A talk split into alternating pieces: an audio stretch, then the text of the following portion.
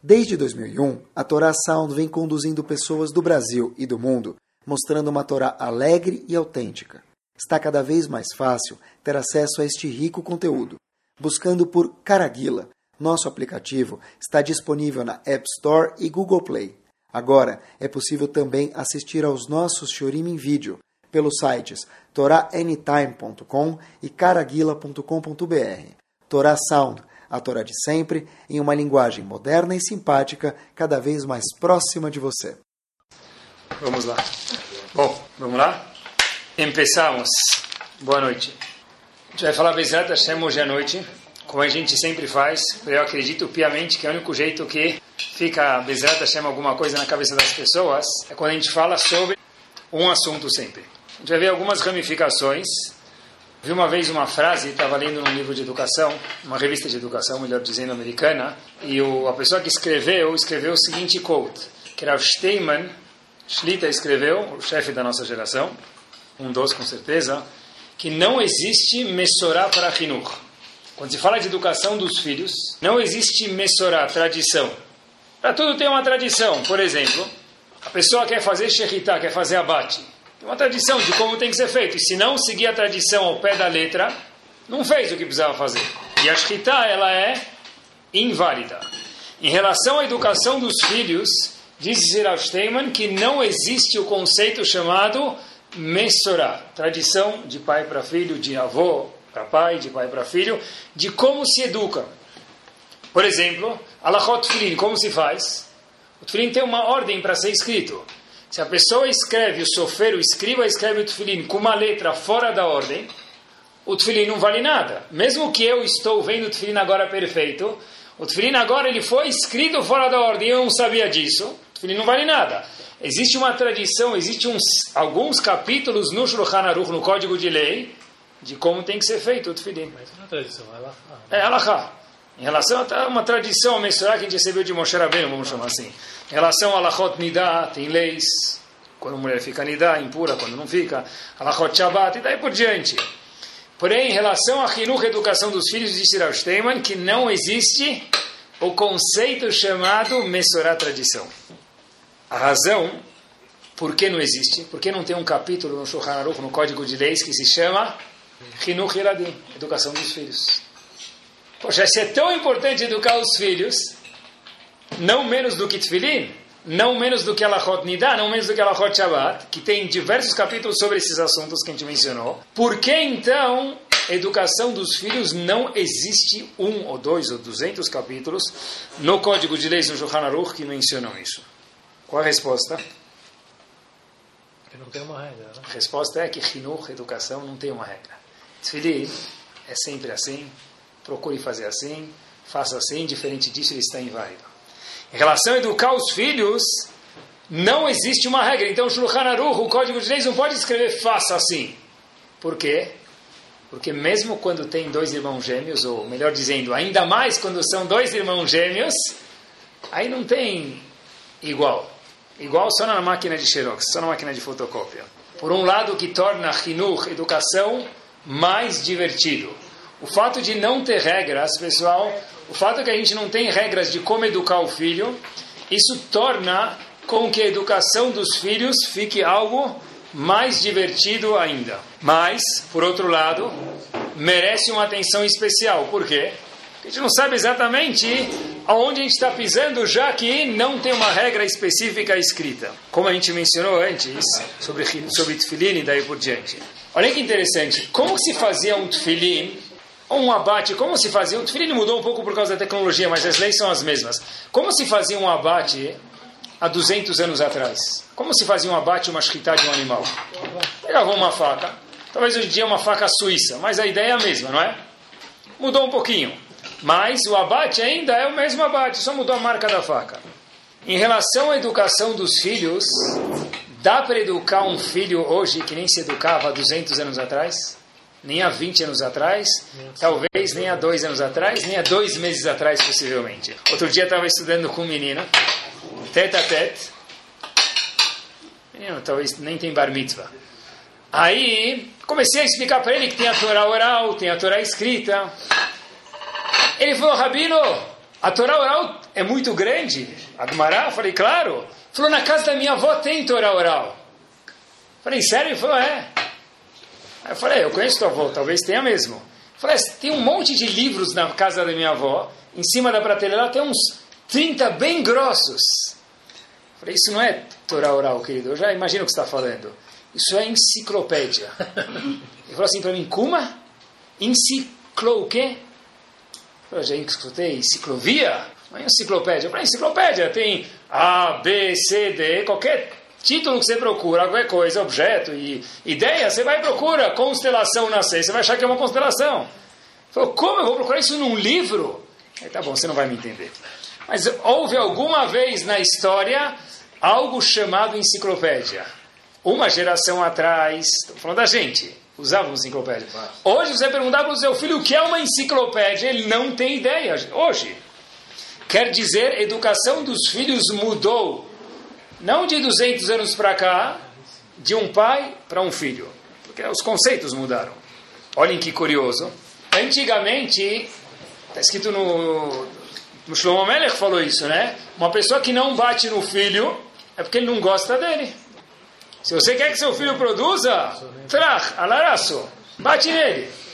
Pergunta para o seu pai se você chegava, se ele chegava atrasado na escola ou falava dois decibéis mais alto a pergunta lá em Halab, ou na Polônia, para o professor, e ele logo viu que foi um pouco fora da ordem, o que, que o professor fazia? Estica a mão, o professor pegava a régua e trach. Palmatória. Palmatória, né? Ou, ou tinha a famosa piná. Quem se comportar bem, fica no cantinho da sala lá dois minutos, dois, dez minutos para resolver. Hoje em dia, se a escola fizer isso, vai ser processado. E o professor também vai ser completamente, fora o processo que ele vai ter, a dor de cabeça, vai ser complet, completamente inútil e irresponsável, porque não se educa mais. A educação mudou. Não se educa mais assim. Faz tempo, é uma foto talvez famosa, alguém mandou uma foto outro dia, que estava escrito 10 anos atrás e hoje. 10 anos atrás, tinha os pais perguntando para o filho, apontando para o filho na hora do boletim, poxa, como você foi mal da nota? Aí tem a data de, do nosso ano, 2015, e mostra os pais e os filhos apontando para a professora, bravos, como você deu essa nota para o meu filho? Antes o problema é que o filho ia mal, agora o problema é com o professor da nota. Ou seja, mudou, a educação mudou, não tem o que fazer. Assim a medicina, assim a realidade do mundo. Inclusive, antigamente, se dava, pegava a regra e batia no, no aluno.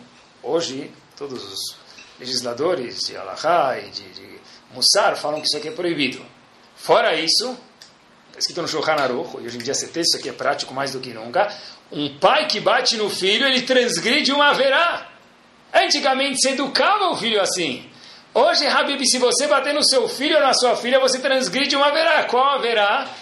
Lifnei Você não pode colocar um obstáculo na frente de um cego. O que quer dizer isso? Se você bater no teu filho, provavelmente ele vai revidar. Você está fazendo ele fazer uma verá de falta de respeitar o pai ou a mãe. Quer dizer, o que antes era a forma de se educar para excellence, hoje virou uma haverá proibição. Às vezes tem um, uma palavra que é pior que um tapa. Às vezes tem uma palavra que é pior que um tapa, assim. Mas, pode ser. Nesse caso, boa, o pai, se tem uma palavra que é pior que um tapa, ele mencionou, o pai tem que se cuidar também, mas ela rafigura em relação a bater. Quer dizer, o que antes era uma mitzvah em relação à educação, hoje virou uma haverá uma proibição. Então, por que, que não tem um capítulo no Shulchan Aruch sobre a educação dos filhos per se? Não tem, porque não existe, não, é uma, não existe uma regra, porque mudou de geração passada para cá, e dentro de cada geração muda de cada filho para o outro.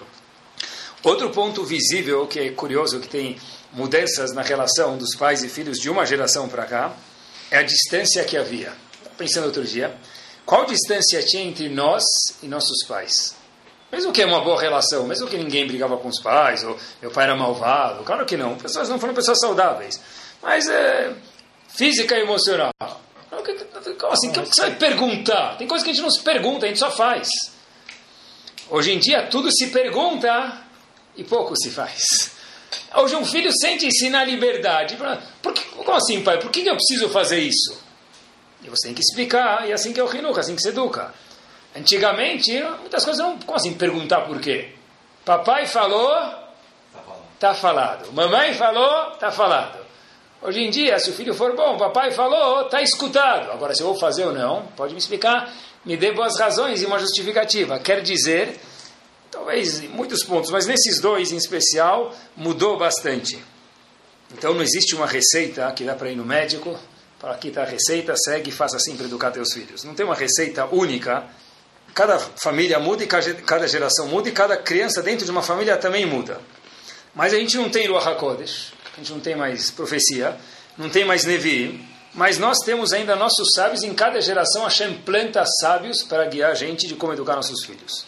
Na nossa geração, mesmo que não tenha um, um capítulo no Shulchan que mudou, em cada geração Hashem planta faróis que são os Talmidei Hamim, que ajudam a gente a aprender como educar e como aprimorar a nossa educação de filhos. E o que a gente vai falar, Bezat Hashem, se aplica para todo, não só para filhos, mas para tudo, como a gente vai ver em alguns momentos, Bezat Hashem. Famoso pasuk, Ve'ahavta lerea hakamocha. Costuma dizer, qualquer porteiro bem porteirado de Genópolis, ele doa savoir. Ele tem que saber, e restunou a tradução de que quer dizer Ve'ahavta lerea hakamocha. Ame ao próximo como a ti mesmo. Rabi Akiva falou deste pasuk, é, conhecimento geral, Rebbe Akiva não falou isso. Rebbe Akiva, esse passo consta na Torá. Rebbe Akiva veio depois e falou, oh, esse passo, esse verso, ame o próximo como a ti mesmo, é um klal gadol, é uma regra que se aplica a toda a Torá. Quer dizer, se você quiser sintetizar de alguma forma ou outra a Torá inteira, vê Avtar e Mas esse passo, mais uma vez, é um passo que consta na Torá. A pergunta, pessoal, é a seguinte: Lemaase como se diz em árabe, tahlis. Como que eu cumpro esse passuco? Se a gente quiser fazer dele uma música, como tem muitas, se a gente fazer dele uma formatura, uma festa de bar mitzvah, uma festa de bat mitzvah, uma formatura, uma peça, tá bom. Mas lemasse, como que fora a gente transcendia, é uma alegria, uma filosofia bonita. Mas lemasse na prática, não fazer disso só um, é, sabe aqueles bumper sticker, como fala? É, slogan. slogan, isso, adesivo para colocar no para-choque em Israel. O que quer dizer? Como que se faz? Como que se ama o próximo a si mesmo? Lemasse na prática, como eu cumpro este passo que Rabbi Akiva falou que sintetiza toda a Torá. Na prática, como se cumpre isso? Existe uma forma, queria deixar o silêncio por alguns segundos, vou repetir a pergunta para que vocês pensem. Como se cumpre Ve'avtar Hakamor, que a gente escutou inúmeros tiurim sobre isso. Mas como se cumpre na prática? Essa é a pergunta de hoje. O Rambam, Maimonides responde para a gente. O Rambam diz algo espetacular, que não é famoso, eu acho. Mas, talvez vai ficar agora, mas prestem atenção. Eu acho que a única coisa que a gente não pensaria que é Avtar Hakamor, o Rambam diz. O Rambam diz que se cumpre Ve'avtar Hakamor de duas formas, na prática. Rambam aparece em Alachot Deot, estou falando porque ele é muito novidade, eu queria que depois vocês verificassem, quem quiser. Sexto Perek, sexto capítulo, terceira Alachá. Diz o Rambam o seguinte, como se cumpre o Altar HaKamocha? Simples. Rambam diz, Tzarich lesaper beshivcho. Só isso. Você gosta de outra pessoa? Tzarich lesaper beshivcho. Como se ama outra pessoa, Hakamocha? Elogiando ela. É a única coisa na minha vida que eu diria que isso não tem nada a ver com Ve'avtara Hakamorra. Tá bom, é um acessório, é um banco de couro, é um perfuminho, é o charuto de chocolate, é uma coisa que vai embelezar de Rambam. Não. A definição de Ve'avtara Hakamorra, que a gente escutou mil vezes, a frase, o passuco, mas talvez nunca na prática, diz o Rambam, Lemaase na prática, Tsarich lesaper beshivcho, através de elogiar alguém. Gavdera Hamocha se aplica para quem? Qualquer Yehudi. Quer dizer, quando eu vou e elogio alguém que aparece na minha frente, estou cumprindo uma mitzvah a da Torá, igual colocar tefilim. E a mitzvah a o preceito ativo que disse Rabi Akiva, que sintetiza toda a Torá, obviamente, sem desmerecer nenhuma outra. Uma bomba isso. Qualquer Yehudi, ele é Ve'ahavta, diz o Rambam, como você gosta de alguém, através de falar bem dele. Olhem que curioso.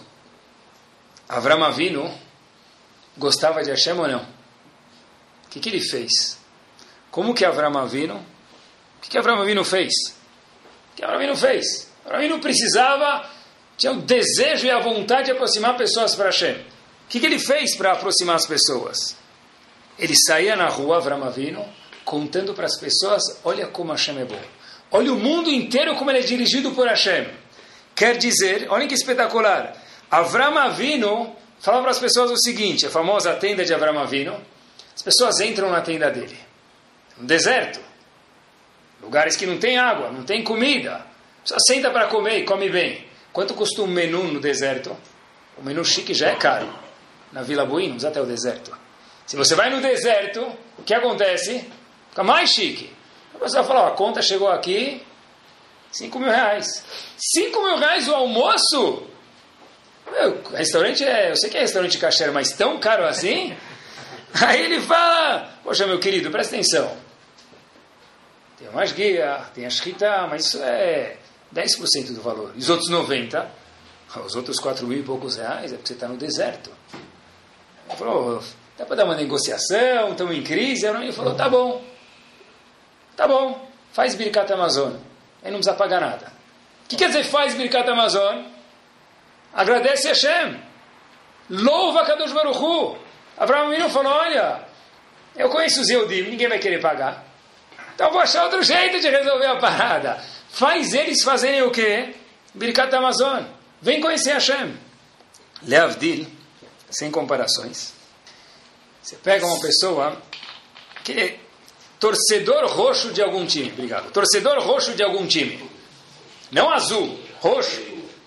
Ele tem a oportunidade de chegar no estádio e ver o jogo lá de frente. Mas isso ainda é pouco. Na saída do estádio, está saindo a delegação do time, e ele também está andando. O ônibus para dar uma buzinadinha, abre aquela porta, desse aquele ônibus de dois andares, abre a porta, quem vai sair do ônibus já? Sai o camisa 10, que você tanto gosta, Fala, ô oh, meu amigo, poxa vida, obrigado que você veio me prestigiar. Uma foto, obviamente, só um segundo uma selfie, você vai tirar. O que você vai fazer com aquela selfie, pessoal? Vai colocar no mundo inteiro.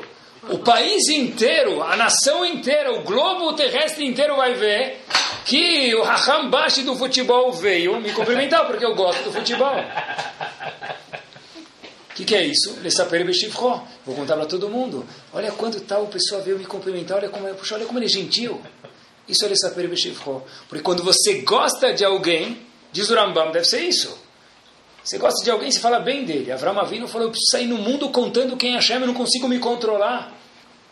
Quando você vê um fã do jogo de futebol, quando você é um fã, você vê um jogador, te dá um abraço, te dá uma camisa assinada, você não vai lavar a camisa para não sair assinatura. Por quê? Porque esse é o show esse é que nem um vaso de cristal.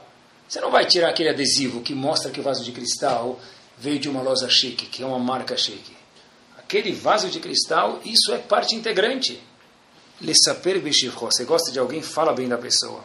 Agora a pergunta é o seguinte: por que falar bem da pessoa define, a Havá define amor? Por que, isso define? Ve'avtar fala bem de alguém.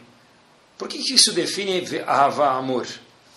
O Alter de Slabotka tem uma citação que eu acho que a gente devia pendurar em cima da nossa cama no quarto, enquadrar e colocar em cima da cama. As coisas tem que olhar para ela algumas vezes durante algum período para entrar dentro do sangue.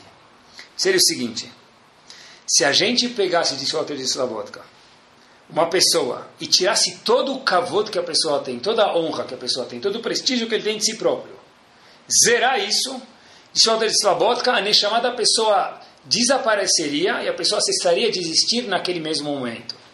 De novo, se a gente pega o kavod que a pessoa tem, tira ele, zera o kavod, a vácuo. A pessoa agora está a vácuo. Tiraram todo o kavod que a pessoa possa, possa ter de si própria. De imediato, diz o chefe de Shiva de Slabotka, a Neshamada pessoa subiria para o Shamaim e a pessoa cessaria de existir morreria no ato. Por quê? Porque sem kavod a pessoa não vive. A gente não pode procurar o kavod, pode ser. Mas sem kavod, de quem sou eu? Sem o meu kavod, nós, a pessoa para de existir. Quer dizer, um dos órgãos vitais do corpo da pessoa, qual que é? O kavod que a pessoa tem de si próprio. O respeito que ele tem a si próprio. Talvez, acho que é por isso que a definição da palavra Havad Surambam, quer dizer o quê? Tzarich lesaper beshivcho. Você tem que elogiar a pessoa. Por quê? Simples. Porque se a pessoa depende tanto do cavô dela para viver, o que, que faz a pessoa ter o cavô dela mais estruturado e mais sorridente? O fato da gente elogiar a pessoa. Quer dizer, tirar o cavô mata a pessoa. Colocar o cavô da vida para a pessoa. Se eu gosto de alguém, eu quero que ele viva. O que eu preciso dar para a pessoa? Kavod. Como diz o Rambam, Tzarich lesaper beshivcho, através de elogiar a pessoa. Inclusive, olhem que bomba, o Stipler tem algumas cartas, foram compiladas num, num livro, alguns livros chamados Kraina de Igrita. Alguns livros que o Stipler escreveu de perguntas e respostas. Uma vez, um sábio grande escreveu para o Stipler, essa carta, para quem quiser ler, pode ler, está nos livros dele. Um sábio escreveu para o Stipler o seguinte problema: Rav, eu estou com depressão. Estou chateado comigo mesmo, estou com um vazio dentro de mim. O que eu tenho que fazer? O Stipler respondeu o seguinte: Eu acho que esse sábio não está recebendo da comunidade dele, das pessoas dele, o devido cavô, devido respeito que ele mereceria receber. Disse o Stipler em parênteses: Olhem que bomba. E eu acho que ele nem sabe que é por isso que ele está sentindo esse vazio. Mas eu, perguntaram minha opinião, disse o Stipler, eu vou responder. A razão do vazio que ele existe, da depressão que ele tem, do azedo que ele tem de si próprio é por quê? Porque não estão dando o respeito devido para ele. Qual é o remédio? Tzarich lesaper beshivcho. Diz o Stipler, ele nem está ciente disso daqui, é algo no subconsciente da pessoa. E é incrível como que tem um livro de um psicólogo escrito sobre as cartas dos Tigers, onde ele diz o seguinte fato. Não sei como uma pessoa pode escrever coisas desse tipo se ele nunca estudou em nenhuma faculdade de psicologia. A resposta é que quem tem Torá tem tudo. Mas o Stipler falou, se você não sabe que você tem vazio, eu vou te explicar. Talvez você não esteja ciente. É porque não está recebendo o kavod devido. Como se reestrutura o kavod através de tzarich lesaper beshivcho. Fala bem da pessoa, elogiar a pessoa. Contam de um jardineiro. Hoje em dia não existe mais orelhão. Mas jardineiro estava na fila lá num orelhão. Aí, tinha uma pessoa do lado dele e viu que ele começou a ligar para tal família. Pegou a lista telefônica e falou: Olha, é de tal família? Ele falou: Sim. Falou, Vocês estão precisando de um jardineiro? Aí eles falaram: Não, o nosso jardineiro ele é muito bom, obrigado. Ligou para mais uma outra família. Falou: Olha, e aí, vocês estão precisando de jardineiro? Estou querendo oferecer meu serviço de jardinagem. Essa outra família falou: Não, eu, a gente já tem um jardineiro, ele é muito bom, ele corta grama, nunca chega atrasado. É uma terceira família, e vocês estão precisando de jardineiro? Falou: Olha, a gente não precisa não, porque o nosso jardineiro, não só que ele sempre chega na hora, ele tira aquelas ervas daninhas do, do solo, ele capricha, ele faz tudo com tanto carinho. Ligou para 15 famílias. O indivíduo que estava do lado dele, vendo fazer todas essas ligações, falou: Olha, querido, vou te contar uma coisa. Eu tenho uma casa e eu tenho um jardim. Eu sim preciso de um jardineiro. Aí o jardineiro fala para ele: Eu não estou procurando trabalho. Como assim está procurando trabalho? Você ligou para 15 famílias para dar de jardinagem. E como assim não está procurando trabalho? Eu já estou ocupado. Falou, como assim? Falou, olha, que eu trabalho faz alguns anos nessas famílias que eu liguei. Eu nunca recebi uma palavra que ele é jardineiro assíduo que ele cuida das ervas daninhas, que ele faz as coisas com carinho. Eu queria escutar uma palavra, eu também tenho direito, eu também sou gente. Então eu liguei para cada família e falei para eles o quê? Será que vocês precisam de jardineiro? Eles falaram, não, nosso jardineiro é ótimo. Poxa, estou feliz em saber disso. Nós não somos jardineiros, a gente também precisa escutar uma palavra boa. Tem um pensador que viveu 850, 900, William James, depois procurem no Google, falou uma frase o meu professor de oratória me falou essa frase, faz uns 10 anos já, num dos cursos que eu fiz de oratória. Acho que o que mais me marcou no curso de oratória foi essa frase. A mais profunda necessidade do ser humano, disse William James, é a necessidade de ser apreciado. A mais profunda necessidade que um ser humano tem é a necessidade de ser apreciado. Por que você não fala que o Rambam falou isso? Para ficar mais chique, tá bom? A gente fala que o Rambam falou, talvez a gente não vai escutar com tanto carinho. William James falou isso. Uh! O que, que ele falou?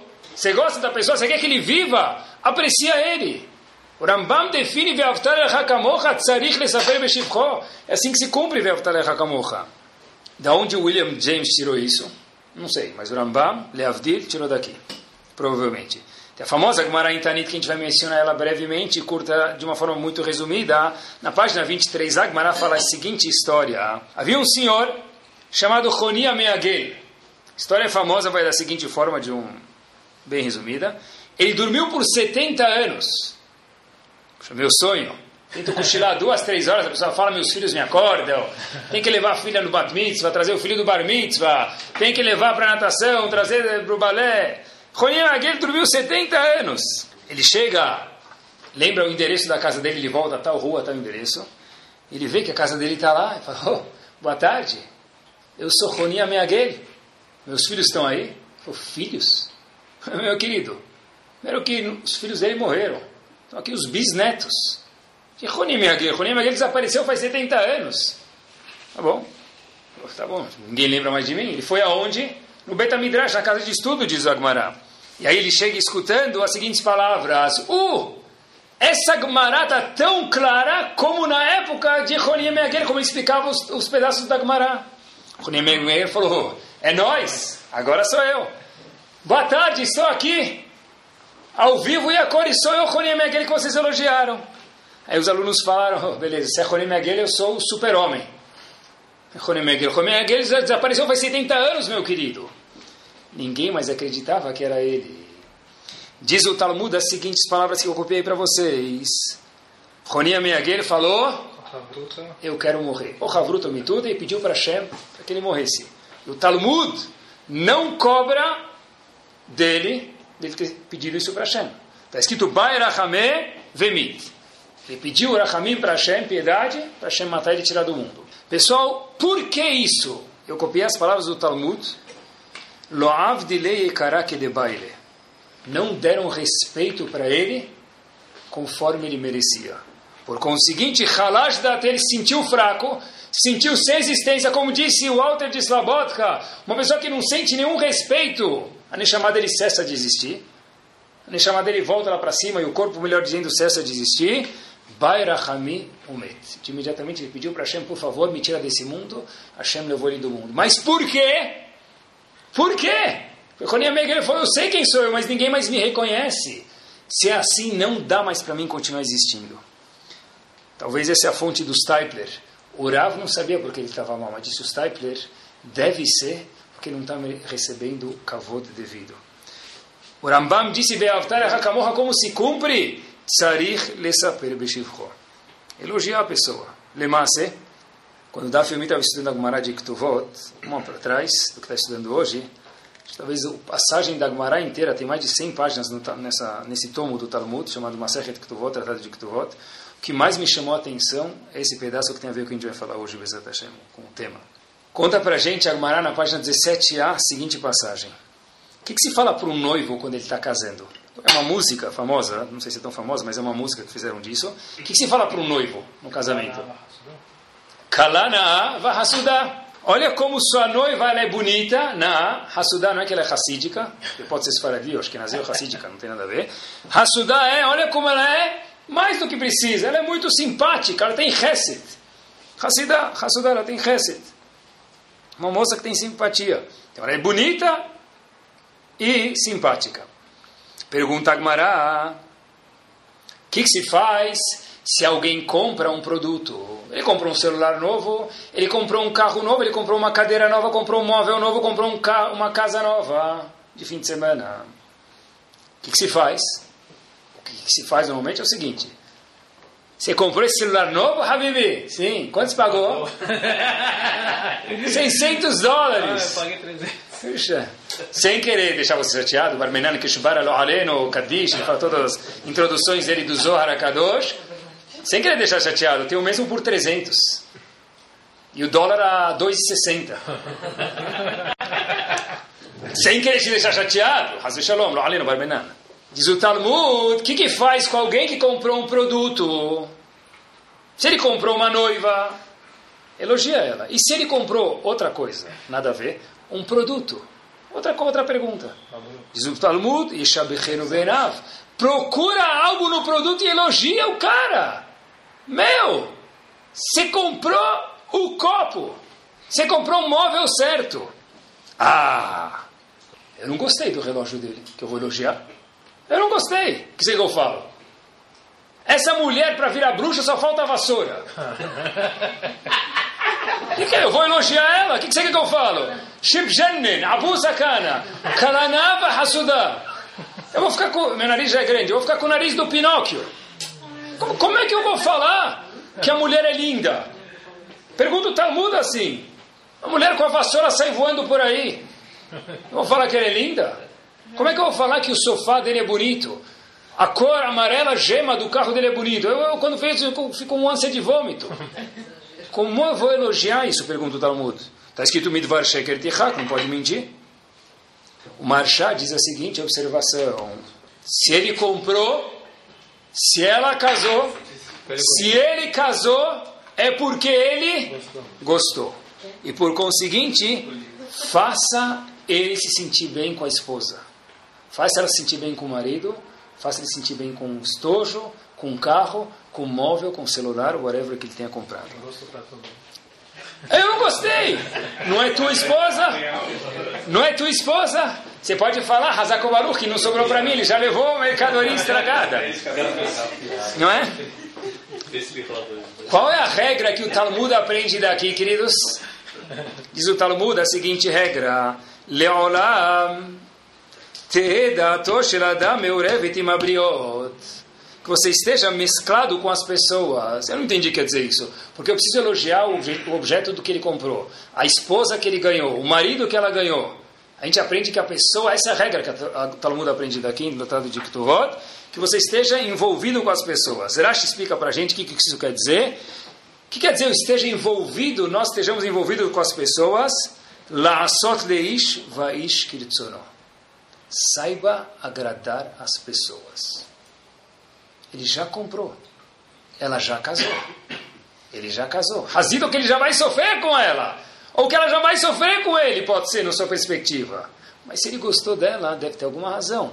Procura algo em toda aquela bruxaria e fala: olha, a vassoura dela de bruxa é bonita. Procura alguma coisa, deve ter alguma coisa porque ele gostou.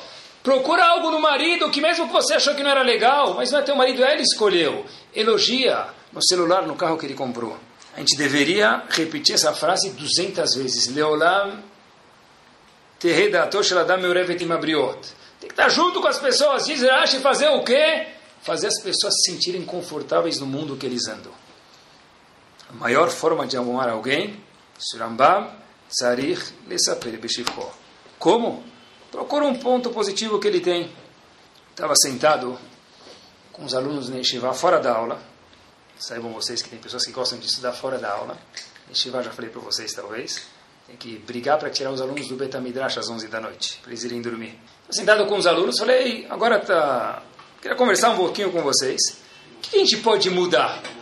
O que, que dá para a gente mudar, pessoal? Vamos ver se a gente quer mudar. Nós gostaríamos de ser pessoas melhores. Estava com quatro, cinco meninos. Que, que dá para a gente mudar? Um menino deu a seguinte sugestão. Falei, vamos fazer algum exercício prático. Pode falar o que você quer mudar ou não. Falou, Rabino, eu, quero, eu tenho uma ideia para mim, para minha própria pessoa. Falei o quê? Falei, olha, tentar ser agradável quando eu vejo uma pessoa pelos 30 primeiros segundos que eu me deparo com ela. Falei, 30 segundos é muito. Mantém como 10 ou 15 segundos. Ve'aftar Hakamoha quer dizer. Olha que ideia fantástica o menino me deu. E a gente vem aqui com estilos a ela. Tsarich lesaper beshivcho. Você gosta de alguém? A primeir... Cada vez que encontrar um Yodi na tua frente na rua, uma pessoa na tua frente na rua, tenta ser agradável por 10 segundos. Depois de 10 segundos sai correndo. Mais 10 segundos, dá um sorriso, fala como vai, bom te ver, querido. Poxa vida, ele está mais velho. Então esquece o cabelo branco. Fala, poxa vida, você está mais musculoso, hein? Não precisa falar, oh, você mudou, hein? A última vez que eu tive faz 10 anos atrás, não tinha nenhum cabelo branco. O que você acrescentou para ele? Mais uma fileira de cabelo branco, talvez. Só isso. Sarich lesaper b'shivcho. Chinuch. A gente mencionou no começo do shiur, disse Rav Steinman, Shlita não tem Messorá, não tem tradição. Educação mudou. Mas, se a gente puder se aventurar, eu gostaria de falar para vocês o quê? Que tem uma coisa que eu acho que nunca mudou e certeza funciona na nossa geração mais do que sempre. Tzarich lesaper b'shivcho. Se você quiser educar bem seu filho, sua filha, se educar, educar seu marido, sua esposa, não se educar marido e esposa, mas conviver bem, tzarich lesaper b'shivcho. Procurar elogios para serem verbalizados. A pergunta é, como que a gente elogia uma pessoa? Tem um problema aqui. Como é que você quer que eu elogio ela? Tem tantos defeitos, eu não consigo. Os defeitos dela são maiores do que as qualidades que eu vejo. Eu não consigo elogiar. Ele tem tantos defeitos, eu não consigo elogiar. Como que se elogia alguém que a gente vê tantos defeitos? Se é uma pessoa longínqua, dá para enrolar. Uma pessoa de casa, uma pessoa da família, uma pessoa muito próxima. Como é que eu elogio alguém assim? Eu vi uma história que responde isso aqui. Não tem sobrenome, mas é verdadeira. Tem um nome, vocês vão ver por que não tem sobrenome. Esse indivíduo, Larry, é aquelas pessoas que tinha tudo menos simpatia e sorte na vida. Que os Shinazim falam de Shlumazel. Zika, só azedo. Onde ele ia, ele comprava açúcar, virava limonada, azeda. Tudo dava errado. Qualquer tentativa de emprego dava certo até a apresentação. Na hora que ele se apresentava, olhavam para a cara dele e falavam: já está lutado, excesso de contingente, não precisávamos de verdade, deixa do telefone e depois a gente liga se a gente precisar. Nunca dava certo. Tentou ele conta de garçom, tentou ficar na porta do hotel, bellman, abrindo a porta, recebendo as, as, os hóspedes, motorista, nada dava certo, ele não sabia mais o que fazer. Até que um dia ele viu a seguinte placa na porta de um yeshiva. Larry era judeu. Ele viu na porta de um yeshiva, mas nada religioso. Ele chega na porta do yeshiva e vê a seguinte wanted, necessita-se, precisa-se. Do que? Faxineiro para limpar a yeshiva. Paga-se bem. Oba, é nóis. Quando ele viu paga-se bem, falou, vou tentar. Eu sei que eles vão falar não de qualquer jeito, mas eu vou tentar. Ele entra na Yeshiva, esse Yeshiva existe até hoje, fica em Lawrence, em Nova York, foi fundado em 1967. O Rosh Yeshiva da Yeshiva, que fundou a Yeshiva, era chamado Rav Shlomo Freifield. Então, um muito grande. Ele conta que ele entrou para fazer a entrevista, para ver se ele podia ganhar o mega posto que ele estava tanto esperando, já estava esperando um não também. Ele conta que ele pensou que quem ia receber ele para fazer a entrevista era o pessoal da manutenção, que era o que se esperava. Entra lá, ele viu que era o Din da Yeshiva, o diretor da Yeshiva, o Rosh Yeshiva da Yeshiva, Shlomo Freifeld foi receber ele. Aí ele fala, olha, eu já tenho certeza que eles vão falar, pega teu telefone, anota teu telefone, me dá teu contato, a gente vai te ligar se a gente precisar em Hazakobaru. Olharam para ele e falaram, olha, Larry, conta um pouquinho de quem é você. Ele falou, olha, eu, eu era... Algum dia começou a contar para o Rabino, ele começou a se abrir, já que era o Rabino na frente dele, eu fui já religioso alguma vez mesmo que não parece mais pela minha cara, você já pode imaginar, eu não tenho kippah, eu uso um ponytail, eu uso um uh, rabo de cavalo. Mas eu já estudei uma vez numa yeshiva, lembro que até me ensinaram uma Gemara chamada Baba Metzia. Começou a contar um pouquinho. Mas por algumas razões que eu não quero contar para o senhor Rabino, eu larguei o caminho de Torah e Mitzvot. E como você vê hoje, eu não cumpro mais nada, mas nem sei porque estou te contando isso, porque eu vim procurar o trabalho de faxineiro e queria saber se eu teria a sorte mega de poder trabalhar aqui, já que está escrito paga-se bem. Bom, o Rabino fala para ele, quarta-feira nós começamos, hoje é segunda, você está contratado, quarta-feira a gente começa. Ele falou, uh, sério? Ele falou, sim. Ele falou, que você está tão surpreso? Ele falou, nada não, estou muito feliz com a oportunidade. Tá bom? E onde que eu tenho que ir? Ele falou, você vai para o Betamidrash, para a casa de estudos aqui de Shivá. Ele falou, mas eu vou limpar na frente de todo mundo? Ele falou, não, não, estou te contratando para outra coisa. Você falou que você estudou Baba Metzia. Tem alguns alunos aqui que vêm, não são alunos de Yeshiva, mas eles vêm visitar Yeshiva. É um grupo que vem ficar um tempo pequeno. Eles também são muito parecidos com você. Eles têm um ponytail, têm um rabo de cavalo. E eu acho que você vai ser a pessoa certa para eles se identificar e você poder ajudar eles a estudar Gemara. Já que você me contou que alguma vez, na sua infância, você estudou Baba Metzia. Aí o Rabino deu a mão para ele, estendeu. Falou, ok. Ele sai de lá e fala, como assim, eu vou ensinar Baba Metzia? A última vez que coloquei tefilim foi há 20 anos atrás. Baba o quê? Vou começar a babar na frente deles lá, só se for. Como é que eu vou ensinar para eles Baba Metzia? Como é que eu vou ensinar esse tratado do Talmud? Eu nem coloco o tefilim. Fica feio entrar na sinagoga para dar aula do jeito que eu estou. Colocou uma roupa social entrou na sinagoga. Com aquelas quipazinhas, sabe, que fica com o pompom para cima, assim, dobrada. Não prendia na cabeça, ficava arrumando. E começou a ensinar, e lembrava um pouco, ele lembrava, ele começou a ensinar as pessoas que não sabiam absolutamente nada. E se identificaram com ele, falou, poxa, ele tem rabo de cavalo, a gente também tem. Ele veio do nosso time, ele pode explicar para a gente o que, que é, ele pode, a gente pode se identificar com ele. Quanto mais tempo ia passando, ele falou, puxa vida, mas eu só vim de roupa social e não colocar tefilim e ensinar para eles não combina. Larry começou a colocar tefilim. Larry depois falou, puxa vida, depois de alguns meses ensinando eles, um período já ensinando esse grupo e depois outro grupo, poxa vida, só colocar tefilim não é suficiente. Larry começou a mudar. Larry conta 35 anos depois, casado, com uma família que cumpre Torah e Mitzvot, com os filhos. As pessoas perguntam para ele, o que, que, te fez mudar? O que, que me fez mudar? Foi Rosh Hashivah. Que apesar de eu querer ser um faxineiro, ele me tratou como um professor. E se ele me tratou como um professor, ele viu o professor que tinha dentro de mim, para a situação que ele, obviamente, entendeu que era possível que eu pudesse atingir, ensinar, eu comecei automaticamente sozinho, sem ninguém me falar nada, me comportar como um professor, comportar como um Rav. E eu acabei me transformando numa pessoa que eu sou hoje. Então a gente perguntou, poxa vida, tem tantos defeitos na pessoa, como que eu posso lesaper beshivro, elogiar a pessoa?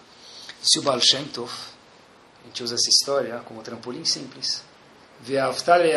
O quê? Kamocha se o Baal Shem Tov, igual que você gosta da sua própria pessoa. Apesar que todos nós sabemos, Baruch Hashem, que nós temos inúmeros defeitos. Igual que você gosta de si, ama o próximo como a ti mesmo. Igual que você gosta de você próprio, apesar que você tem defeitos. Saiba gostar do outro, apesar de que ele tem defeitos. Por isso que o pastor falou camorra. Porque igual a, mim, a minha própria pessoa. Simples. Igual que você gosta de você com seus defeitos, saiba gostar do outro também. Tira do faxineiro e transforma ele num Rav. Tira ele do incompetente e transforma ele num acerto. Tira ele de sempre estar atrasado, sempre estar organizado e acha algum ponto que ele tem, porque aí você vai construir a pessoa. Para terminar, eu acho que o maior trabalho não é a dica do Baal Shem Tov, como elogiar alguém, se eu não vejo tantos pontos positivos nele. Tá certo, igual que você gosta de você, a gente respondeu, saiba gostar do próximo. Eu acho que para gostar de alguém tem algo muito mais profundo do que isso, já que é tão importante elogiar a pessoa. E a regra aqui é a seguinte: se eu estou bem comigo mesmo, tire queda isso, eu consigo elogiar os outros. Se eu não consigo elogiar os outros, o problema nem tanto é no outro. Coitado, o outro vira um corban. O problema sou eu. Volto a repetir, porque essa é uma regra mor. Acho que eu nunca achei uma exceção disso. Se eu estou sempre criticando as outras pessoas, se eu estou sempre pegando no pé das pessoas, não é ele que precisa de ajuda, sou eu que não tem problema precisa de ajuda. Mas eu preciso saber que eu preciso de ajuda. Porque senão ele ou ela está sofrendo razito por minha culpa. Se eu estou bem comigo mesmo, eu sei gostar de mim, easy. Demais gostar do outro. Você gosta de você, Habibi? De boa gostar dos outros. O problema é quando eu estou mal comigo mesmo, eu não consigo ver pontos positivos no outro. Fora que eu não cumpro a mitzvah de coitado, aquele outro que está em volta de mim, ele sofre. E o fato de que eu preciso procurar ajuda não tem nada de errado, por quê? Qual o problema? Saber que a gente precisa procurar de ajuda é o maior herói que tem dentro da gente, procurar ajuda e melhorar. Todo mundo veio para esse mundo para melhorar. Só que está triste, cabisbaixo. Não um dia, ele vive assim. Está amargo dentro de si. Você não vai ver ele dando um abraço caloroso na outra pessoa. Você não vai ver ele dando um sorriso para outra pessoa. Você não vai ver ele sendo agradável nos primeiros 15 segundos que ele vê alguém. Por quê? Eu não consigo dar um elogio. Diz que o marido estava sentado do lado da mulher Podia ser o contrário, mas a história que eu vi foi assim. O marido estava sentado do lado da mulher, a mulher estava costurando. Estava na máquina de costura. A gente acha nem, nem sei, existe máquina de costura ainda? Não sei. Mas a história aconteceu quando existia. Nem nas tecelagens não existe mais máquina de costura, né? tudo importado. Mas o que, que fazia? A mulher estava costurando, o marido sentou do lado dela, ficou toda feliz, falou, puxa vida, que agradável, ele sentar do meu lado. Aí ele chega a falar para ela, olha, costura um pouquinho mais devagar, porque senão a linha vai arrebentar. Ela finge que não viu. De repente, o marido fala para a esposa, olha, vira aqui a bainha da calça um pouco mais para a direita, senão vai ficar torta a bainha da calça. Aí ele dá um terceiro comentário para a esposa e fala, olha, eu acho que essa cor não vai ficar muito boa aqui, troca um azul um pouquinho mais escuro, falou o marido para a mulher. Aí a mulher falou para ele, você quer parar? Eu sei costurar, você está vindo me dar palpite. Aí o marido fala, nada. Eu só queria que você sentisse como que é dirigir para nossa casa de fim de semana e ficar escutando, vai mais devagar, vai mais rápido, olha o radar, vira à direita, dá passagem, está na fila da esquerda, vai para a fila da direita, dor de cabeça, nem Tilenol não resolve. Eu só queria que você sentisse um pouquinho isso. Mesma coisa, se a pessoa tem que se colocar no pé do outro, pessoal. Saber elogiar o outro. Tem um psicólogo chamado, procurem depois também no Google, Skinner. Ele viveu em 1900. Né? Quer dizer, a gente está tá poucos anos dele. De 1900 a quase ano 2000 ele viveu. Esse psicólogo chamado Skinner, para a gente louvar aqui, saber de quem a gente está falando, foi uh, parte do conselho de Harvard e de Cambridge. Ele fez um experimento chamado uma caixa de ratos. Essa caixa de rato, ela é famosa, de uma forma famosa, não é que fica agora, chamado caixa de Skinner. Como que é isso? Estou fazendo um curso de aperfeiçoação, uma vez é, profissional, de educação, e mencionaram isso e ficou na minha cabeça. Depois eu procurei um pouquinho para falar para vocês. Eles pegam, colocam um rato, numa caixa. Essa caixa contém uma alavanca. E obviamente que eles não conversam com o rato, porque não dá para conversar com o rato e explicar que tem uma alavanca. O rato está com fome, ele começa a bater, pular, ele encosta na alavanca, cai comida. Depois de um certo período, o rato consegue entender que existe uma relação entre encostar na alavanca e ganhar a ração dele. Quando acontece isso, o rato começa a não esbarrar na alavanca, a bater, empurrar o botãozinho da alavanca de propósito para que ele ganhe comida. Colocam outros ratos sem alavanca, com alavanca, melhor dizendo, só que nessas outras alavancas, quando você encosta, você não ganha comida. Fazem o teste depois de um período, com aquele rato que encosta na alavanca e cai comida, e outro rato que encosta na alavanca e não cai nenhuma comida, ele ganha comida de uma forma não relacionada com a alavanca. O que, que eles viram? Aquele rato encosta muito mais na alavanca porque ele sabe que vai comida do que os outros ratos que não veem uma relação entre a ração e a alavanca. O que quer dizer isso? Se eu quero que meu filho relacione a alavanca com a comida, é só eu dar a alavanca certa na comida certa. Todo mundo quer receber a ração diária de cavote. Se eu souber dar isso de uma forma correta, ele vai acionar a minha alavanca do meu marido, da minha esposa, da minha casa. Senão ele vai ter que procurar em outros lugares. Mas que Kavod precisa, disse Walter de Slabotka, diz Agmará para a gente, diz o Rambam, não dá. Sem Kavod a pessoa não vive. Roninha Meaguele falou o quê? Ninguém me reconhece no mundo, eu não quero mais existir. Porque sem Kavod a pessoa não vive. Acho que parte de Hinuch isso não mudou. Isso sim, a gente pode falar que talvez nesse ponto sim tem Messorá, que funciona na nossa época, é saber louvar, elogiar, colocar no pedestal o ponto positivo que as crianças têm, que o marido tem, que a esposa tem, que a casa tem. Para isso que serve um marido e uma esposa. Fora trazer dinheiro, fora cozinhar, fora fazer tudo isso. Mas tem a espinha dorsal da coisa. Para quem esse shiur se aplica? Para todo mundo.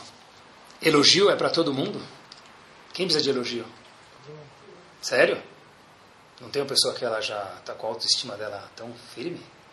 Fiquei com medo de falar isso para vocês, Fiquei dúvida da resposta, mas vou falar que não. Ponovich, famoso estiva de Ponovich, tem Ponovich para os mais velhos e Ponovich para os mais jovens. É chamado Letseirim, para os jovens, né? antes de chegar no Shiva voar. Idade um pouco, 16, 17 anos. Os mais jovens. Teve uma pessoa que foi Rosh Shiva de Ponovich por 56 anos. Quer dizer, ele ficou Rosh Shiva lá Durante 56 anos. Quantas vezes já ele já não voltou no Talmud inteiro ensinando? Quantos tipos de aluno ele já não lidou? Quantos tipos de problemas de educação ele já não lidou? Imaginem só, de 1954 ao ano de 2010, Rav Yehuda Lefkowitz viveu 97 anos. Quando ele tinha 90 anos, uma pessoa chegou para ele e falou o seguinte: de uma pessoa que foi a Shiva, de uma Shiva de por 56 anos, Shiva de porte, precisa ser uma pessoa muito capaz. Elogiou ele, Rav, falou uma palavra bonita depois do Shur. Rav Michel Yehuda Lefkowitz para ele o seguinte: eu me sinto muito bem quando eu, eu recebo um elogio, uma palavra agradável. Eu não estou entendendo, você tem 90 anos, você cuidou do Meshivá por quase seis décadas. 90 anos, Habibi. Já anda mais devagar, as funções corporais já são mais limitadas. Não interessa, eu me sinto bem. Se tem um tipo de economia que a gente não pode fazer no elogio. Quando a gente vê um Hazan, por exemplo, que ele é um bom Hazan, quem a gente fala para ele? Nem sai Hazak Baruch. Fala. Fala para ele, Hazak Baruch, abre a boca. Jantar estava bom. O jantar estava bom. Articula as palavras. Obrigado que você trouxe Parnassá essa semana para casa, sustento para casa, fala para o marido. Não dá para fechar a boca. Se o cara é de tzadik, ele fala, fala Hazak Baruch. Poxa, que cadicho bonito. Escutei uma vez o Kadish quando estava na Itália viajando com minha esposa na lua de mel. Me lembrou minha lua de mel, obrigado. O que, que vai acontecer com esse Hazan quando chegar em casa? Garanto para vocês que na mesa de Shabbat que ele vai falar para a esposa, tal fulano me elogiou. Eu pensei que eles nem escutavam quando eu rezava. Agora eu vi que tal fulano elogiou, porque falou que na lua de mel, e tal. Tzarich, isso é a mitzvah em prática. A gente não precisa depender do cavô dos outros, mas assim a gente sabe que nós somos seres humanos. Mas tem que saber com certeza que os outros dependem do nosso cavô para viver. Isso é tira e queda. E com isso a gente termina algo de se lambuzar. A gente vive no final da história do mundo. O mundo já está quase no fim. A Kadosh Baruch Hu já falou, o máximo de validade para o mundo é 6 mil anos, e os Dorim falam que já está quase no fim, acabou. Não tem, não tem mais do que isso, 6 mil é o último período, é quando vai azedar a coisa, mas os Gdolim falam para a gente que já está quase, não está nem na esquina, já está a sombra aparecendo da Geulah da salvação. O começo da salvação, quando foi? Quando foi o começo da nossa história? Esse é o fim. Quando foi o começo da nossa história? Avram Avinu. Não foi? Mais especificamente, eu quando vi isso precisa colocar um babador. Com isso a gente termina. Quando começou a história de Avram Avinu, o primeiro mandamento que Hashem falou para Avram Avinu, quando ele tinha 75 anos de idade, que Hashem falou para ele, em português, em Halab como se fala? Vai daqui. Lech, lecha. Vai embora da tua casa para outro lugar. Veschaligoi gadol, veiebracha. Você vai virar um povo grande e você vai ser o quê? Eu estou te dando uma brachá, que você vai ser uma bênção para as outras pessoas. Assim que a gente leu o Passuco. Rav não leu, não leu o Passuco assim. Veiebracha não é que Hashem está falando para ele, olha, vai que você vai ser uma brachá. Siravish, a seguinte tradução para o passo que ele prova gramaticalmente, não vem ao caso agora, mas ele diz o seguinte, quer dizer, Veie brachá, Avram Avinu, você tem um tzivui, não é uma brachá que eu estou te dando, você tem uma obrigação, um imperativo, Veie brachá. O que quer dizer isso? Se você quer se transformar no progenitor de algo chamado judaísmo, se você quer se transformar no grão que vai semear o que nós temos, Baruch Hashem, hoje nos quatro cantos do mundo, Yehudim e Shivot, Torá borbulhando, eu preciso te dar um, um, ingrediente. Sai da tua casa, etc. E tal. Mas não esquece de uma coisa: Veie brachá. Não que você vai ser uma brachá, que você saiba abençoar, ser agradável, elogiar as pessoas.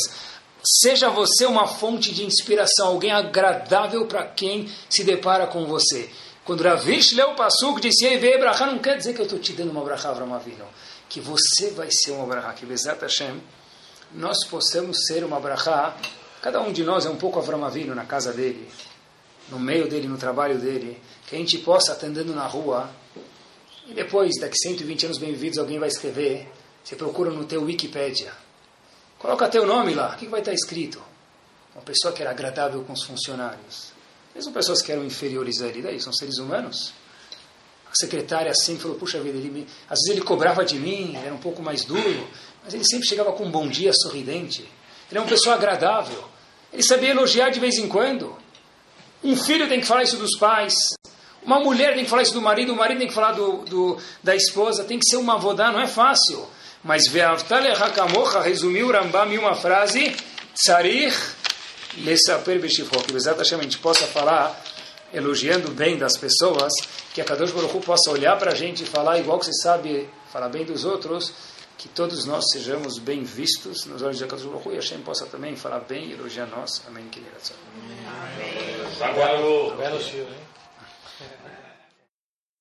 Torá Sound, desde 2001, aproximando a Torá dos Yehudim e de você.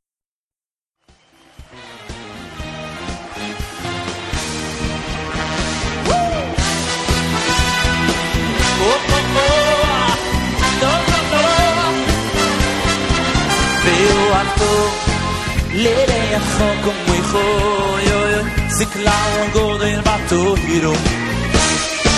Si clavo un gol de hiro. Si clavo bato hiro. Ale ge solo va lo